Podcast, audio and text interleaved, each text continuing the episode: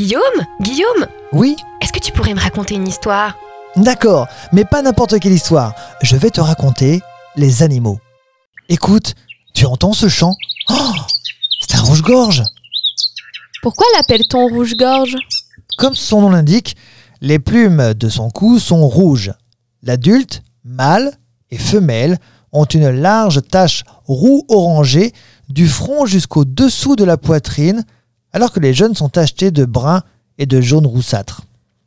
Chante-t-il toute l'année? Excellent chanteur, il chante toute l'année, sauf en été, au moment de la mue, la période où il renouvelle son plumage. À l'automne, les rouges-gorges exercent leur voix après un été muet. Ce chant servira aux mâles en hiver à défendre un territoire alimentaire. Ce chant est réputé plus doux que le chant printanier. Vit-il en couple? Ils vivent en couple unis pour une saison. En décembre, la femelle quitte son territoire et rejoint le territoire d'un mâle afin d'y construire un nid.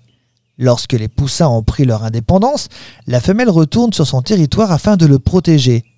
La saison des amours terminée, le voilà de nouveau associable et il reprend sa petite vie de solitaire.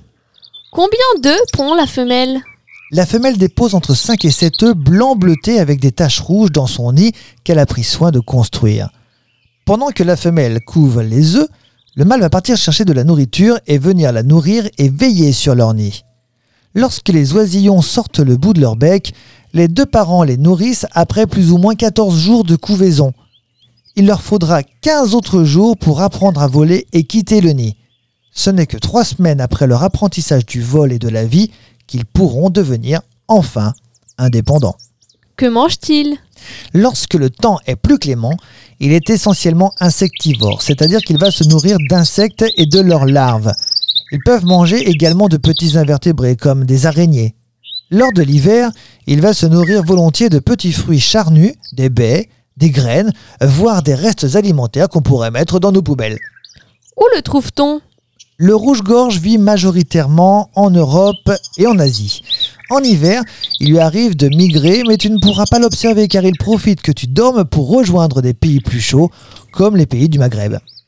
Pourquoi l'appelle-t-on rouge-gorge alors que sa gorge est orangée?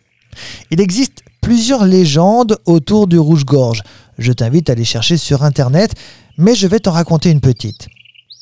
Dans des temps anciens, les êtres humains vivaient dans le malheur, ne possédant pas encore le feu. Ils grelottaient et ne pouvaient cuire leurs aliments. Ému par cette détresse, le rouge-gorge vola jusqu'au soleil où il s'empara d'une flamme qu'il serra fort entre son bec et sa poitrine pour la rapporter aux humains. Malgré les brûlures qui lui occasionnaient des étincelles crépitantes sur son plumage, il ne lâcha prise et les êtres humains apprirent à maîtriser le premier feu grâce à lui. Par la suite, la flamme donna sa couleur à sa poitrine de ce petit héros et les humains l'appelèrent Rouge-Gorge. Ce podcast vous a été proposé par Radio Pitchoun et compté par Clara Moreno et Guillaume Covini. Merci pour votre écoute. On vous dit à bientôt pour de prochaines histoires.